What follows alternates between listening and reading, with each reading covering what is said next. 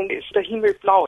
Ja, eine Klassikerfrage. Es gibt dazu eine physikalische Erklärung und eine psychologische. Meist hört man, wenn man so Experten fragt, die physikalische Erklärung, die sich auf die Lichtstreuung bezieht. Also Sonnenlicht muss ja auf seinem Weg zur Erde noch durch die Atmosphäre durch. Die Atmosphäre ist aber jetzt kein Vakuum, wie wir wissen, sondern voll mit Gasmolekülen, mit Luft eben. Und wenn das Sonnenlicht auf diese kleinen Luftteilchen trifft, dann wird es gestreut, das heißt umgelenkt.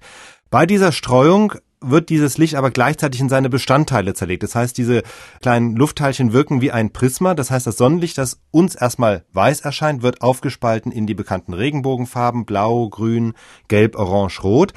Und jetzt gibt es ein physikalisches Gesetz, das sagt, das Licht wird umso stärker gestreut, je kleiner die Wellenlänge ist oder anders gesagt, je energiereicher die Strahlen sind. Jetzt sind blaue Strahlen energiereicher als rote und das heißt, die blauen Strahlen werden viel stärker bei der Streuung abgelenkt. So, jetzt stellen wir uns einen wolkenfreien Himmel vor. Irgendwo an diesem Himmel steht die Sonne, die ist ja weiß bis gelb, auf jeden Fall ziemlich hell. Die strahlt aber in alle Richtungen, nicht nur direkt auf uns, sondern auch in den restlichen Himmel hinein. Und einige dieser Strahlen werden dann in der Atmosphäre so stark gestreut, dass sie wieder in unsere Richtung, als heißt auf unser Auge zurückgelenkt werden. Das sind aber eben nur die stark gestreuten Strahlen, also die blauen. Die roten Strahlen, die werden nicht so stark abgelenkt, das heißt, die erreichen uns gar nicht mehr. Deshalb ist der Himmel bei strahlendem Wetter wie jetzt in Wien blau, weil nur die blauen Lichtteilchen so stark gestreut und abgelenkt werden, dass sie auf das Auge treffen. Ich hoffe, dass ich mir das merke, weil ich habe sie eigentlich in erster Linie deshalb gestellt, die Frage, weil mein fünfjähriger Sohn Julian das unbedingt von mir wissen wollte. Und natürlich würde er jetzt auch fragen, aber wie entsteht dann das Abendrot?